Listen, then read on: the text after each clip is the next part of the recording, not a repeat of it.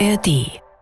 Ich glaube, dass wir alle in der Gesellschaft ähm, uns ganz große Mühe geben müssen, dass wir unsere Berufe, die wir alle haben, egal welche, dass wir die richtig, richtig gut ausüben. Dass ein Lehrer jetzt ganz genau darauf achtet, was er den Kindern beibringt, dass ein Richter sich nicht von seinen politischen Aversionen oder Ressentiments leiten lässt. Und das gilt auch für uns Künstler sowieso für uns Künstler ist jetzt die allerbeste Zeit. Das finde ich, das ist jetzt die Aufgabe.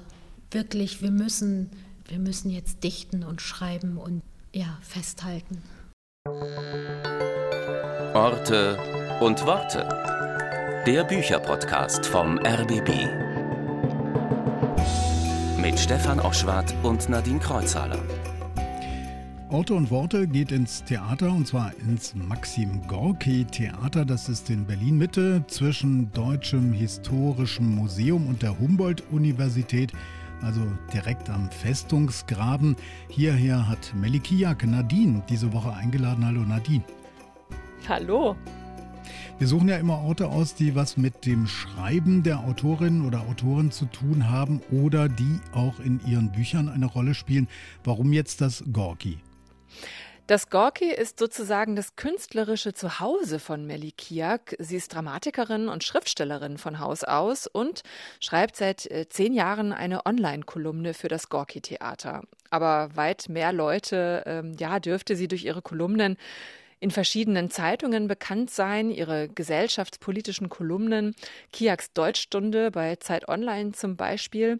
Und jetzt gerade sprechen wieder viele über sie, weil sie vor zwei Jahren einen Band mit ihren gesammelten Theaterkolumnen herausgegeben hat, unter dem Titel Werden Sie uns mit Flixbus deportieren. Ja, und diese Satire scheint aus heutiger Sicht natürlich, also nach allem, was jetzt bekannt wurde, was das Recherchennetzwerk Korrektiv veröffentlicht hat über eben äh, das Geheimtreffen Rechtsextremer mit AfD und anderen Politikern, die Pläne zur Abschiebung von Migrantinnen und Migranten im großen Stil. Also vor diesem Hintergrund erscheint dieser Text werden sie uns mit Flixbus deportieren, besonders hellsichtig. Hm, scheint so. Kannst du mir übrigens zum Geburtstag schenken. Ich habe bald. Auf jeden Fall ein Must-Read. Ja, das finde ich auch. Aber äh, Melikiak selber ist es allerdings peinlich, hat sie mir erzählt, dass viele jetzt ihr Buch als Buch der Stunde bezeichnen. Ähm, sie und ebenso auch viele andere haben die Dinge ja schon seit Jahren beim Namen genannt, haben über die NSU-Morde geschrieben, die AfD, Hanau und so weiter. Und über all das haben wir uns auch unterhalten, aber vor allem, vor allem haben wir uns ja getroffen, um über ihr neues Buch zu sprechen. Herr Kiak dachte, jetzt fängt der schöne Teil des Lebens an, so heißt es. Nadine, Butter bei die Fische, was ist das für ein Buch? Es ist ein Roman, der schon einmal erschienen ist, 2013 nämlich. Melikiak hat den ganzen Text stark überarbeitet. Sie sagt, es sei nicht mehr das alte, es sei ein komplett neues Buch. Und worum geht's da? Also, gerade erst ist Herr Kiak in die Türkei gezogen, um hier mit seiner kleinen Rente seinen Ruhestand zu verbringen. Sein Arbeitsleben lang hat er mit giftigen Lacken in einer deutschen Fabrik hantiert und nun bekommt er auf Besuch in Deutschland die Diagnose Lungenkrebs. Seine Tochter überredet ihn dazu, eine Chemotherapie zu machen. Es ist ein Kampf um Leben und Tod, um Würde und Humor, um Loslassen und Festhalten den wir auf 220 Seiten miterleben. Die Vater-Tochter-Beziehung steht dabei im Mittelpunkt und wie im Vorübergehen webt das Buch mehrere Themen ineinander, eine Gastarbeiterbiografie, die politische Situation für die kurdische Bevölkerung in der Türkei, die Kritik am Umgang Deutschlands mit seinen Einwanderern, der Zustand unserer Krankenhäuser. Und das changiert dann immer zwischen Komik, Trauer, Wut und sehr großer Zärtlichkeit und ist unglaublich dicht erzählt. Also das ist ein Buch, das mich beeindruckt hat. Klingt gut, sind auch alles Themen, die mich auch interessieren. Auf geht's also ins Maxim Gorki Theater in Berlin Mitte mit Nadine und Melly Kiak.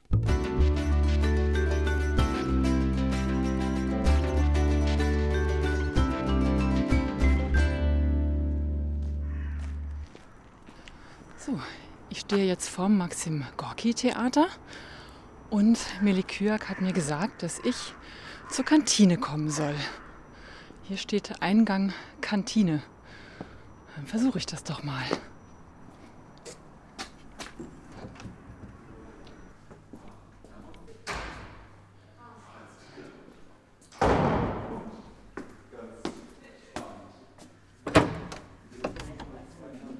Hallo. Hallo. Hallo. Ja, Nadine Kreuzhaler, freut mich. Dann könnt ihr ja gleich Sehr gut, ja. Was trinken Sie? Was sollen wir uns hochnehmen? Ähm, Wenn es ein Wasser gibt, wäre das toll.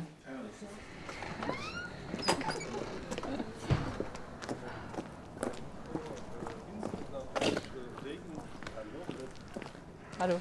Lilly, warum bist du so immer schick und immer.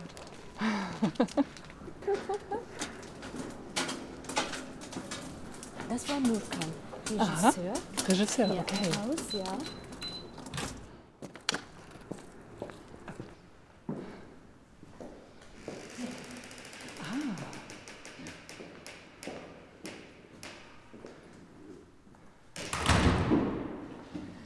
Wo sind wir denn jetzt hier?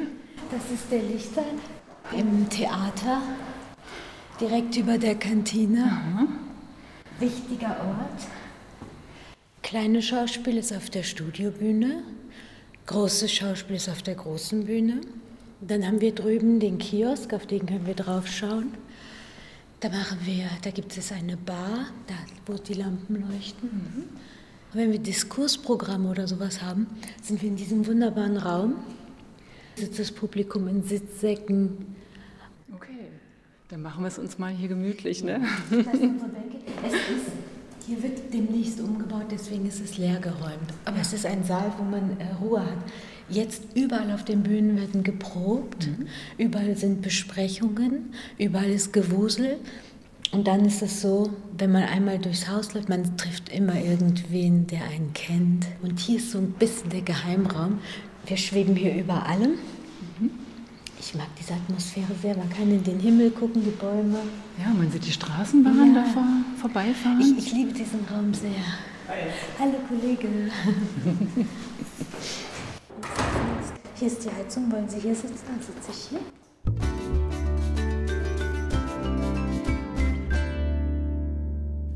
Melikiak, ich freue mich äh, sehr, dass wir hier uns am Maxim Gorki Theater treffen können. Ähm, Das Maxim Gorki Theater ist ja ein wichtiger Ort für Sie, oder? Also ich schreibe seit zehn Jahren für das äh, Gorki kleine Theaterfeuilletons, die ich Theaterkolumnen nenne.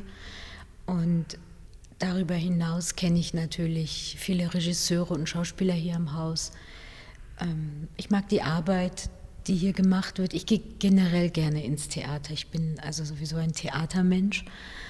Und das Gorki-Theater ist, ein, ist mir ein sehr vertrauter Ort, weil ich hier natürlich viel Einblick hinter die Kulissen habe.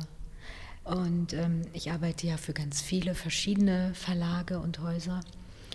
Und das Gorki-Theater ist aber eins, äh, das ich auch deshalb so mag, weil es so mitten im Zentrum von Berlin ist und weil die Arbeit, oder sagen wir so, wenn man, wenn man für dieses Haus etwas macht, wird es tatsächlich immer anders wahrgenommen, als wenn man für andere Häuser was macht. Also ich habe auch schon für andere Theater gearbeitet, aber mein Eindruck ist, dass es ein großes Augenmerk darauf gibt, was aus diesem Haus gesendet wird, wer hier ist. Insofern ist es, ich weiß nicht, ob es ein wichtiges Haus ist für mich, aber ich finde, es ist ein aufregender Ort. Fühlt sich das manchmal an wie Familie, weil Sie ja viele hier am Haus auch kennen und ich habe es gerade schon gemerkt, Sie treffen hier viele Leute, wenn Sie einmal hier durchs Haus laufen. Ach, das Gleiche würde passieren, wenn wir durch eine Zeitung laufen, für die ich schreibe oder für, für meinen Verlag, wo ich Bücher schreibe. Tatsächlich bin ich ganz selten an den Orten, für die ich schreibe, also Verlage und Theater. Ich bin mm, fast nie an diesen Orten, ganz selten. Also nur wenn es nicht zu vermeiden ist. Ähm, ich lebe und arbeite extrem zurückgezogen, halte mich auch von der Öffentlichkeit weitestgehend fern.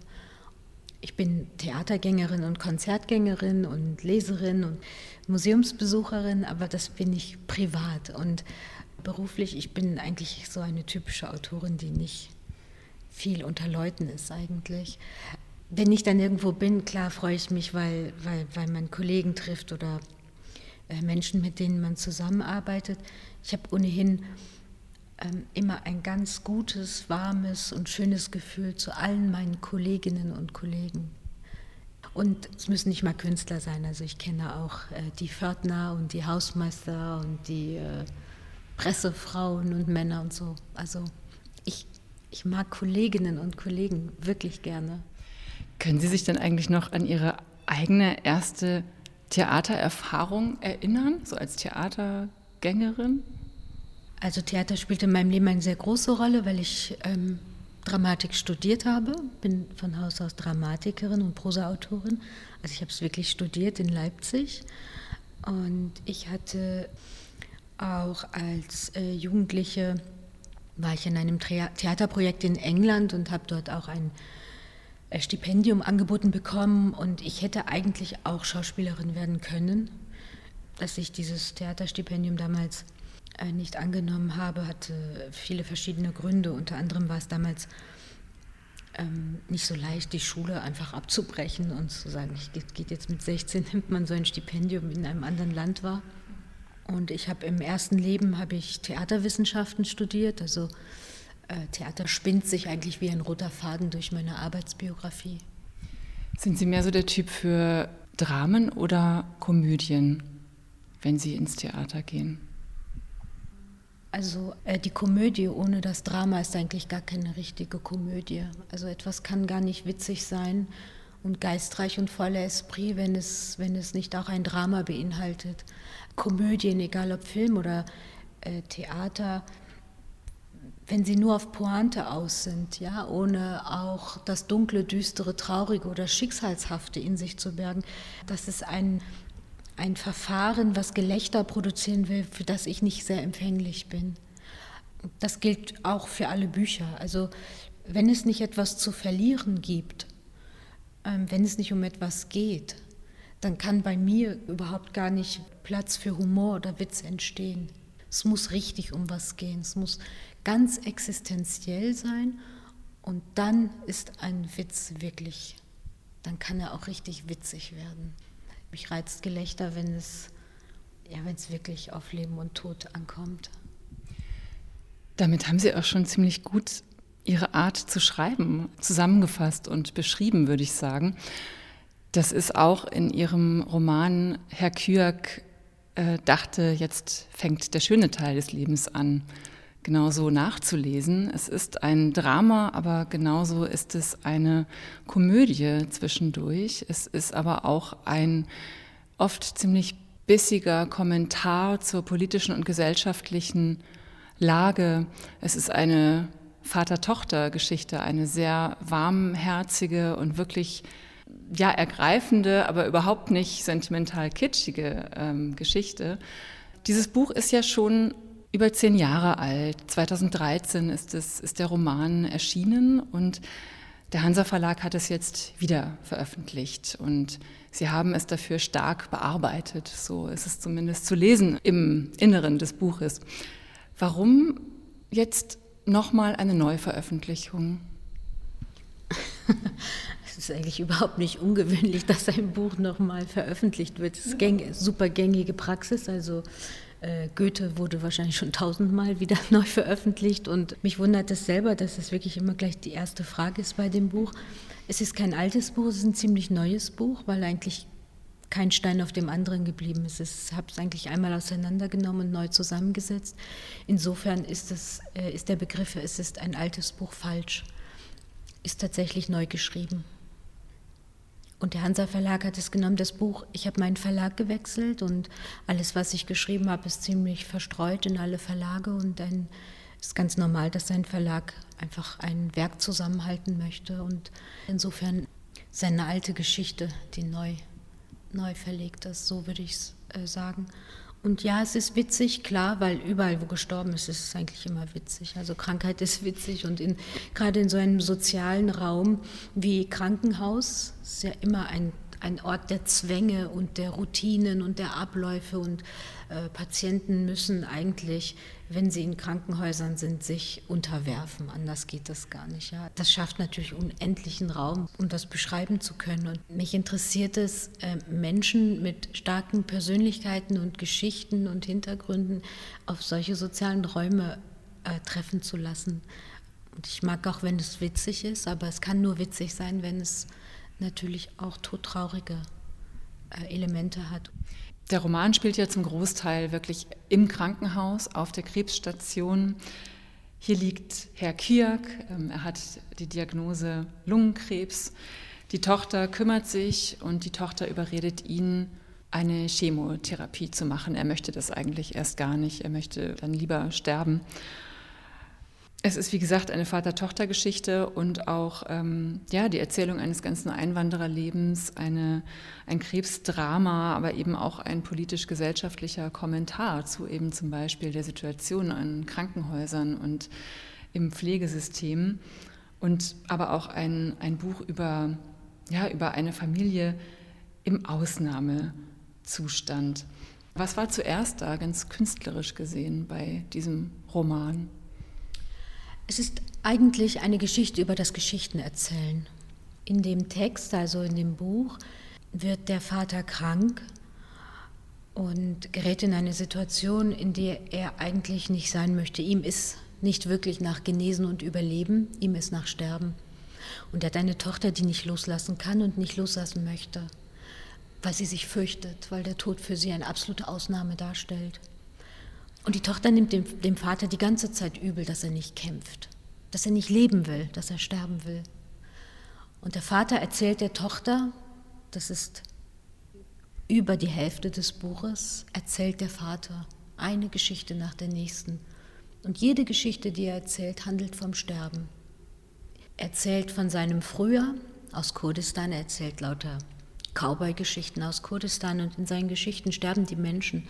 Sie sterben auf tragische Weise, auf unnötige Weise, auf absurde Weise. Immerzu fällt einer um und stirbt. Und er will der Tochter damit etwas sagen. Der Tod gehört einfach dazu. Akzeptier das. Nichts Schlimmes. Er versucht ihr den Schrecken vor dem Tod zu nehmen, versucht sie zum Lachen zu bringen. Und die Geschichten sind natürlich auch der Versuch, ihr zu sagen, wenn ich gehe, dann bleiben dir die Geschichten. Und die Geschichten sind, du bist diese Geschichten, so wie ich diese Geschichten bin, so wie jeder Mensch aus den Geschichten besteht, die man sich erzählt, darüber, wer man ist, aus welcher Familie man kommt, welchem Land, welche Sprache. Dieser ganze große Raum, aus dem man entstammt. Er erzählt ihr, was das Leben ist. Und sie aber ist die ganze Zeit damit beschäftigt, in diesem Krankenhaus, es ist eine fürchterliche Nervensäge, würde ich sagen, in diesem Krankenhaus Wirbel zu veranstalten. Und sie geht überall hin und sagt, das ist, Herr Kiak, das ist mein Vater, der muss leben. Sie müssen den jetzt operieren, Sie müssen die Zusammensetzung der Chemo ändern, Sie müssen Chemo, der braucht Blut, der braucht dies, der braucht das, der braucht Schmerzmittel. Und sie wirft ihm eigentlich die ganze Zeit vor, dass er sich überhaupt nicht Mühe gibt. Er weint auch permanent. Und sie missdeutet dieses Weinen. Sie deutet das Weinen, ja, dass er schwach ist und aufgegeben hat. Tatsächlich weint er aber, weil er zutiefst begreift, was mit ihm los ist. Es geht dem Ende zu und selbstverständlich weint er, weil es ist traurig. Zu gehen ist traurig, klar.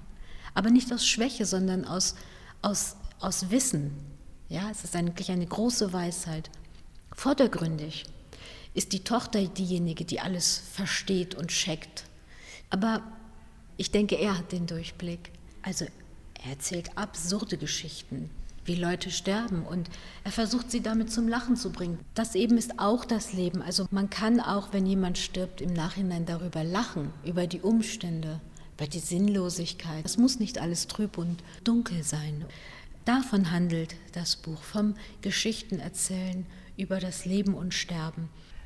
Die Geschichte heißt ja, Herr Kiak dachte, jetzt fängt der schöne Teil des Lebens an. Ähm, warum heißt er Herr Kiak, so wie Sie? Ja. ja, das ist, ich mag das eigentlich ganz gerne, dieses, äh, das ist einfach so. Also ich habe es wahrscheinlich aus anderen Gründen gemacht, aber mittlerweile ähm, amüsiert mich die Verwirrung so sehr, die das stiftet, obwohl es ja eigentlich gar nicht so verwirrend ist. Ja, er heißt einfach Herr Kiak, ist ein schöner Name. Er hätte selbstverständlich auch anders heißen können, also spielt keine Rolle. Ich mag das ganz gerne. Seine Figur, sie geistert durch alle meine Texte, dieser Herr Kiak.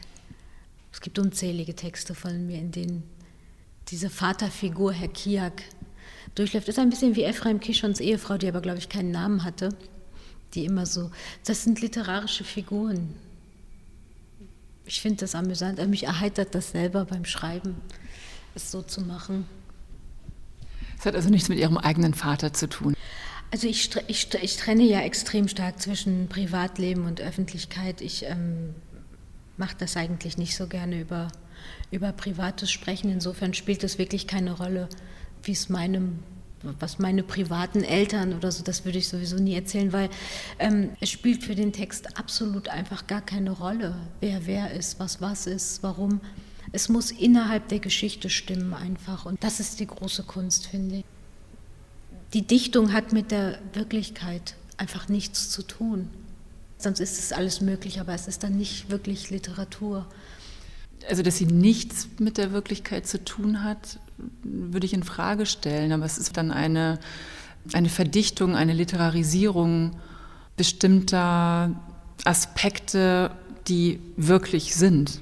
Also für mich funktioniert Schreiben einfach vollkommen anders. Für mich ist Schreiben ein absolut technischer Vorgang, handwerklich, super anstrengend. Ich versuche Material zu komponieren und es irgendwie anzuordnen. Also ich denke über Geschichten wirklich anders nach. Ich bin hinterher immer total erstaunt darüber, wie das Geschriebene dann ankommt. Und ich bin auch zutiefst erstaunt, dass zum Beispiel in einigen Rezensionen, manche Rezensenten schreiben ja, die Milli schreibt über ihren Papa. Und das ist, finde ich, befremdlich, also super befremdlich, weil selbstverständlich schreibe ich nicht über Papi. Also, ich habe äh, Frau sein geschrieben und da gibt es diese Vaterfigur auch. Es ist die gleiche Vaterfigur, die ist quasi, die läuft durch beide Texte durch.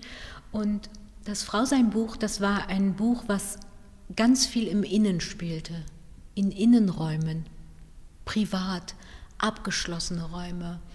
Und das Vaterbuch ist eigentlich das Gegenteil, der Versuch in die Weite zu gehen, ja, also äh, bis hin zu den Landschaften zu beschreiben und das klingt jetzt alles wie so Schreibregeln, so ist es natürlich nicht. Sie sind dann am Text und dann stricken Sie ihn vor und dann lösen Sie es wieder auf und dann gehen Sie wieder hin und her. Für mich beginnt ohnehin jeder Text immer mit dem ersten Satz. Der erste Satz ist der wichtigste, weil der erste Satz bedingt den zweiten und der zweite bedingt den dritten. Und wenn irgendwann in dem vierten Kapitel etwas nicht stimmt, dann können Sie Satz für Satz zurückgehen und müssen gucken, ab wo es nicht mehr gestimmt hat. Können wir den ersten Satz mal lesen von, aus dem Buch?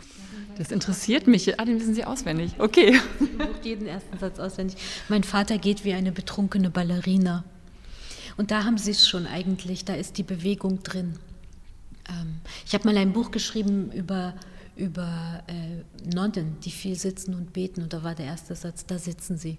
Also der erste Satz gibt auch immer die, für mich ist das jedenfalls so den Rhythmus vor. Ist denn dieser erste Satz von Anfang an da und bleibt dann auch wirklich so? Weil mir hat mal eine Autorin erzählt, ja, ihr fällt als erstes immer ein Satz ein, aber der bleibt nie so, wie er am Anfang war. Ähm, bei mir ist es anders. Bei mir muss der erste Satz der erste Satz sein, sonst kann ich überhaupt gar nicht weiterschreiben. Aber damit ich überhaupt anfangen kann zu schreiben, brauche ich den ersten Satz. Wenn ich den ersten Satz nicht habe, dann kann ich, dann schiebe ich das ganz lange auf. Und erst wenn ich den ersten Satz habe im Gedächtnis, also im Kopf habe, dann öffne ich das Dokument, dann schreibe ich den auf und dann wird daraus ein Buch.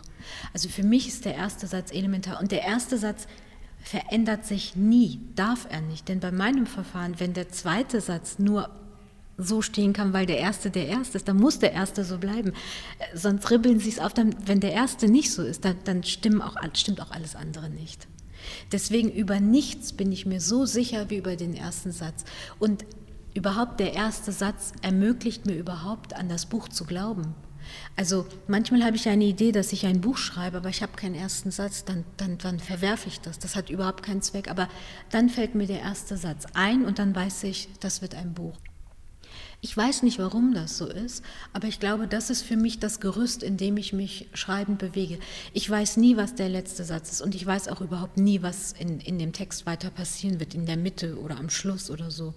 Aber ich weiß den ersten Satz und ich glaube, der erste Satz ist wie ein Schwimmreifen, in dem ich liege und mich durch diesen Ozean bewege.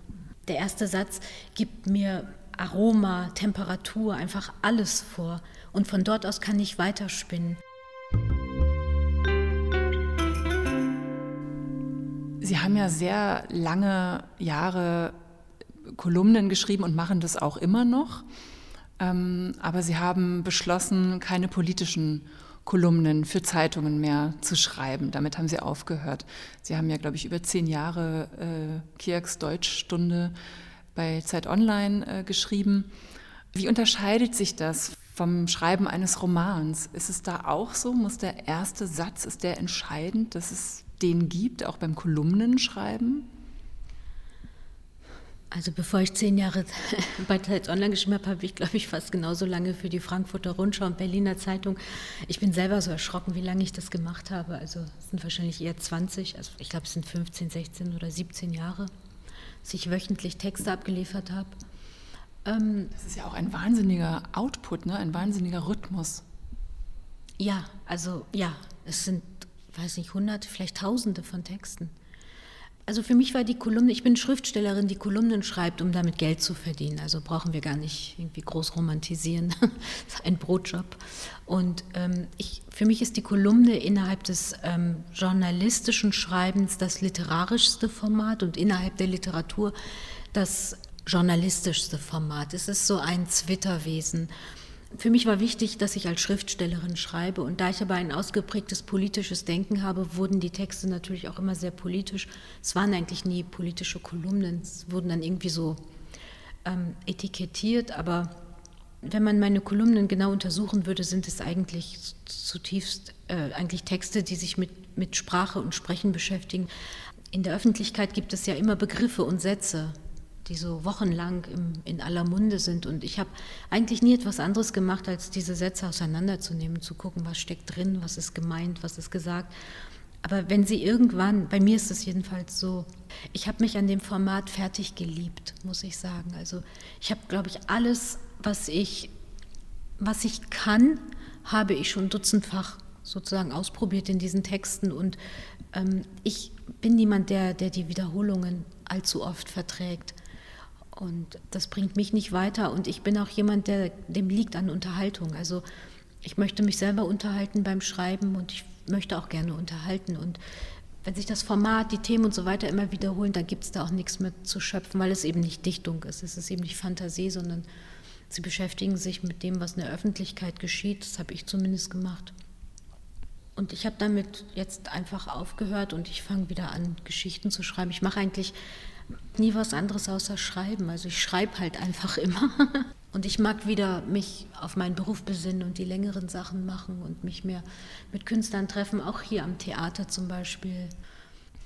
In Ihrer Theaterkolumne für Gorki ähm, kommentieren Sie auch das, was gerade in der Gesellschaft, was hier äh, passiert. Sie sind auf die Korrektivrecherche eingegangen in einer der Kolumnen. Und Sie sind ja jetzt gerade in aller Munde wieder mit einem Kolumnenband, der vor zwei Jahren erschienen ist, der den Titel trägt, werden Sie uns mit Flixbus deportieren. Das wird gerade sehr als Buch der Stunde ähm, von vielen benannt, ja, ähm, weil sie eben schon ganz lange das benannt haben und kritisiert haben und auch wirklich beschrieben haben, was jetzt für viele so scheinbar überraschend ziemlich drastisch äh, zutage tritt. Ist das auch so ein bisschen vielleicht ein Grund, nicht mehr in diese Richtung zu schreiben, weil Sie, Sie haben mal gesagt, Sie haben das Gefühl, Sie haben auch schon alles zu dem Thema gesagt. Haben Sie das Gefühl, das wurde nicht genug gehört? Ja, also das ist mir jetzt fast unangenehm, aber es ist wirklich so, dass ich meine eigene Arbeit anders rezipiere als, als, die, als die Leserinnen und Leser. Ich habe ich schreibe Satiren und Glossen und die speisen sich, das sind Gesellschaftsbeobachtungen. Und ich glaube, jede gute Satire ist immer nur dann gut, wenn sie, wenn sie die Wahrheit übertrifft. Also wenn sie, ähm, wie wir das am Anfang des Gespräches hatten, wenn es um nichts geht, ist es auch nicht witzig. Es ist nur dann witzig, wenn die Frage, ob sie uns mit dem Flixbus deportieren, nicht in einem Raum geschieht, in dem das undenkbar ist, sondern denkbar. Und dadurch ist es so wahnsinnig witzig. Also wenn wir in Amerika wäre, wär, wär, wär ich, würde ich sagen, ich bin Dorothy Parker, ich bin Gesellschaftsreporterin. Ich schaue mir meine Gesellschaft an und mache mir Gedanken darüber. Und nein, ich habe nicht gegen den Rechtsextremismus geschrieben, ich habe nicht gegen was geschrieben. Ich bin Autorin, ich schreibe einfach, was ich sehe und ich beschreibe. Und offenbar habe ich früher als andere gesehen, was andere nicht sehen konnten. Und das habe ich aber auch immer thematisiert. Also ich habe in all meinen Texten steht, jetzt ist es so, bald wird es anders. Und ja, und das ist auch so gekommen. Warum? Ich meine, nichts von dem, was heute passiert, ist neu.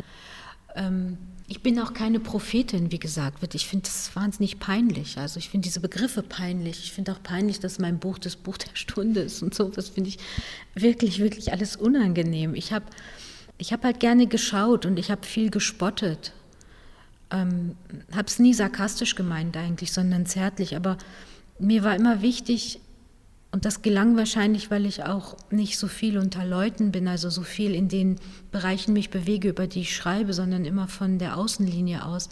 Man sieht einfach klarer und kann klarer denken. Und ich habe sehr früh auch die Literatur der Rechtsextremen gelesen. Also ich habe die AfD-Partei, Reden habe ich hier am Theater aufgeführt eine zehn Jahre alte Arbeit. Da habe ich die Reden von Björn Höcke abgeschrieben von YouTube, die er in Erfurt und anderswo gehalten hat, und habe die hier am Theater mit Thomas Wodjanka aufgeführt. Die Reden, die Beatrix Storch, Alice Weidel, André Poggenburg, Gauland. Das habe ich abgeschrieben und das haben wir auf der Bühne gespielt. Wir haben keine einzige Silbe verändert, weil mir damals schon klar war, das ist die Zukunft. Also das und das, da, da ist nichts daran prophetisch. Also ich habe einfach nur nachgelesen und nachgeschaut. Und ich weiß noch, an diesem Abend haben die Leute gesagt, ja, das klingt jetzt aber ganz schön gruselig und wahrscheinlich hat das mit der Inszenierung zu tun. Ich habe das halt unkommentiert. Wir hatten zwei Pulte, so wie die AfD-Leute auch. Und dann haben wir diese Reden in ähnlichem Duktus runtergepoltert, so wie die das runtergepoltert haben. Und ich meine, habe ich jetzt was gesehen, was andere nicht sehen konnten? Nein, ich habe halt, während andere sich über andere Themen in den Zeitungen aufgeregt haben und, und was halt dann damals Thema war, ich weiß es jetzt nicht, aber ich habe halt, ich habe sofort, als ich das erste Mal gehört habe, dass der Gründer der AfD, Henkel Sarrazin, recht gegeben hat, habe ich sofort jedes Wort nachverfolgt. Und als der NSU enttarnt wurde im Bundestagsuntersuchungsausschuss, bin ich sofort hingegangen und habe jedes Wort aufgeschrieben, das monatelang, stundenlang, 14 Stunden lang habe ich jedes Wort aufgeschrieben und habe dann das gehabt. Das sind ja Texte. Das ist Literatur natürlich, auch große Literatur, weil nirgends wird so viel gelogen und gedichtet wie äh, beim Rechtsextremismus und in Untersuchungsausschüssen. Und ich musste ja nicht mal scharfsinnig sein oder kombinieren. Das Material ist ja vorhanden. Und äh, wenn man etwas über den Rechtsextremismus weiß, und alle Menschen, die politisch gebildet sind, wissen das, das sind keine Provokationen. Äh, die machen ernst. Mhm. Und das ist auch nicht so abwegig. Also, das habe ich einfach, wenn Sie so wollen, niedergeschrieben, festgehalten für die, die nach uns kommen, für die, die das lesen, wenn ich nicht mehr schreibe. Also die große Kunst besteht eigentlich nur darin, hinzuhören und es aufzuschreiben. Und für, für mich war es immer so, also erst beim Niederschreiben habe ich auch dann hat sich bei mir dann auch dieses, ähm, ja, wie soll ich sagen, das Schaudern dann breit gemacht, wenn man es dann so sieht, weil die haben es ja auch aufgeschrieben, bevor sie es lesen. Ich lese im Moment zum Beispiel äh, den Blog von Götz Kubitschek.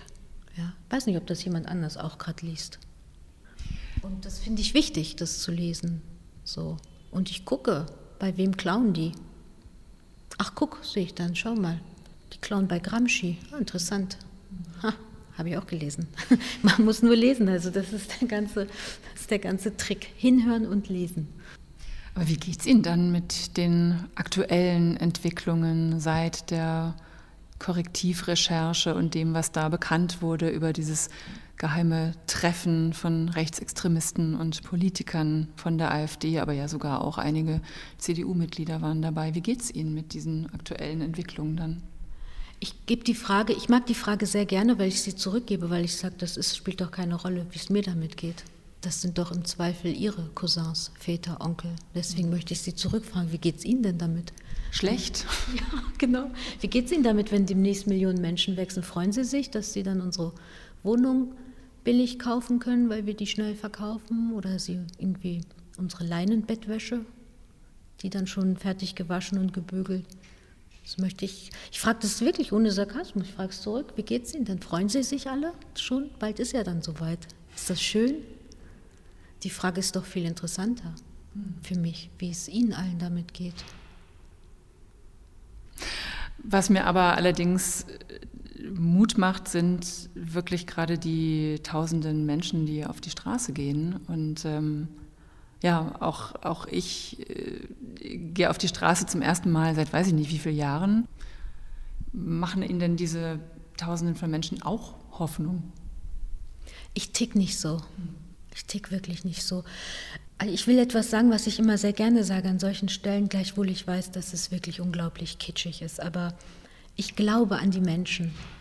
Sie werden niemanden finden, der so sehr an Menschen glaubt wie ich. Die sind zu ganz Großem und Schönfähig und zu ganz Schlechtem und Scheußlichem. Es ist beides vorhanden. Ich glaube, dass wir alle in der Gesellschaft ähm, uns ganz große Mühe geben müssen, dass wir unsere Berufe, die wir alle haben, egal welche, dass wir die richtig, richtig gut ausüben. Dass ein Lehrer jetzt ein richtig guter Lehrer ist und ganz genau darauf achtet, was er den Kindern beibringt. Dass ein Richter ein richtig guter Richter ist und sich richtig an das Gesetzbuch hält, sich nicht von seinen politischen Aversionen oder Ressentiments leiten lässt dass ein Politiker jetzt ganz, ganz rechtschaffen ist, dass ein Unternehmer ganz genau guckt, wo er produziert, wen er einstellt. Und das gilt auch für uns Künstler. Sowieso für uns Künstler ist jetzt die allerbeste Zeit. Ich war wirklich, wirklich zutiefst erschüttert, als ich ähm, Maria Stepanovas Lyrikband Mädchen ohne Kleider gelesen habe. Seine russische Lyrikerin aus dem Exil, die über sexuelle Gewalt als Waffe im Krieg gegen Frauen schreibt. Und als ich das gelesen habe, da dachte ich, ja, genau so muss das sein. Ich habe, glaube ich, in meinem ganzen Leben noch nie ein schöneres Gedicht gehört über Vergewaltigung, Erniedrigung und Demütigung von Frauen, was in einer so schönen Sprache ist, was so kunstvoll gemacht ist und vom Allerschlimmsten und Allerschrecklichsten, was man sich vorstellen kann, erzählt. Und das gilt natürlich nicht nur für den Krieg, der in der Ukraine ist, das gilt für den Terroranschlag, die terroristischen Attacken der Islamisten gegen Frauen, egal ob sie in Israel, im Iran, in, in Syrien, in, in den kurdischen Gebieten, egal ob sie Aleviten, Israelinnen, Jesidinnen, Ukrainerin, wen auch immer betreffen. Das, was sie da geschaffen hat, das ist für mich ein solches Meisterwerk, weil sie ganz präzise beschreibt, wie das funktioniert. Vergewaltigung, um Angst zu machen, um politische Ziele durchzusetzen. Und gleichzeitig ist das so poetisch. Also das finde ich, das ist jetzt die Aufgabe. Also wirklich, wir müssen auch als Künstler wir müssen jetzt dichten und schreiben und den Ereignissen hinterher stolpernd ja, festhalten. Vielen Dank für dieses Gespräch. Mittlerweile ist es dunkel geworden. Wir sitzen ja hier immer noch im Lichtsaal des Maxim Gorki Theaters und können hier rausblicken auf den schönen Platz vor dem Gorki Theater und hinter uns brennen schon die Lichter. Die Straßenbahn steht dort zwischen den Häusern. Was haben Sie noch vor? Ich gehe mit einer Kollegin jetzt rasch eine Kleinigkeit essen und dann muss ich ähm, schreiben für Zeit Online, für meine Serie Gute Momente. Ja, ich muss schreiben, wie jeden Tag. Und als nächstes startet ja auch hier am Gorki Theater eine Reihe, ein Abend, der heißt Melikiak hat Kunst. Was hat es damit auf sich? Ja, ich lade ähm, meine Künstlerkolleginnen und Kollegen ein, egal in welcher Disziplin, ob Musiker, Lyriker, politische Künstler, und äh, möchte mit ihnen darüber sprechen, was wir gerade machen und was wir denken und woran wir gerade arbeiten. Und es beginnt jetzt hier am 17. Februar, da lade ich äh, Dick von Lofzow von der äh, wunderbaren Band Tokotronik ein und wir sprechen darüber, wo unsere Kunst zu Hause ist. Vielen Dank. Ebenso. Danke. Dann packen wir mal zusammen.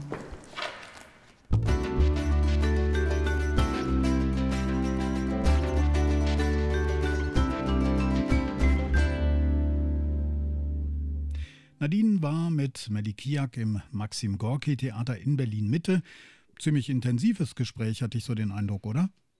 Ja, das kann man wohl sagen. Und es ist auch noch gar nicht so lange her, dass wir äh, gesprochen haben und uns getroffen haben. Erst vor ein paar Stunden war das nämlich. Und es ist mir immer noch äh, sehr präsent. Also Melikiak, muss ich sagen, ist mir als sehr zugewandte, sehr freundliche und aufmerksame Person begegnet, aber sie hält auch Abstand und befolgt damit das Prinzip, das sie auch immer wieder betont, sie will persönlich werden, auch in ihren Texten, aber nicht privat. Und sie ist also sehr vorsichtig, auch was so ihr Auftreten in der Öffentlichkeit angeht. Ich durfte zum Beispiel auch kein Foto von ihr machen. Das ist natürlich alles mehr als äh, verständlich. Ja, und auch inhaltlich war das natürlich alles sehr intensiv, was wir besprochen haben und ich bin immer noch dabei, das alles zu verarbeiten. Also ich merke, ne, du merkst vielleicht auch, es arbeitet noch in mir. Ich fühle mich aber nach diesem Gespräch jetzt auch wieder ein Stückchen wacher. Genauso übrigens, wie ich es mich auch nach dem Lesen von Herr Kiak dachte, jetzt fängt der schöne Teil des Lebens an, gefühlt habe. Hm. Ein Buch also, das du genau wem empfiehlst? Ja, das ist wieder so ein Buch, das ich eigentlich allen ans Herz legen möchte. Also man muss schon aushalten, dass es um äh, Krankheit geht, ums Sterben, um Abschied nehmen. Man sollte sich dem aber aussetzen, finde ich, denn es steckt so viel Schönes auch darin, in diesem Text, aber auch natürlich in der Thematik selber, im Loslassen und im sich umeinander kümmern und sich wirklich sehen. Also ein warmherziges, ein tolles Buch. Herr Kiak dachte, jetzt fängt der schöne Teil des Lebens an, so heißt es. Es hat 224 Seiten und ist bei Hansa erschienen. Mitschreiben müsst ihr übrigens nicht. Die Infos zum Buch und auch zu dieser Folge findet ihr wie immer in den Show Notes und auf den Homepages von RBB Kultur und RBB 24 Inforadio. Jeden Donnerstag gibt es eine frische Folge von Orte und Worte, immer auf Apple Podcasts und in der ARD Audiothek zum Beispiel. Und wenn ihr nochmal richtig abtauchen wollt in das Thema der NSU-Morde, dann empfehle ich euch den Podcast Saal 101 NSU-Prozess, ein Dokumentarhörspiel in 24 Folgen in der ARD Audiothek. Ich bin Stefan Auschwart. Und ich bin Nadine Kreuzhaler. Tschüss. Ciao. Orte und Worte. Der Bücherpodcast vom RBB. Redaktion Nadine Kreuzhaler. Sounddesign Robin Rudolph. Eine Produktion von RBB Kultur und RBB 24 Inforadio.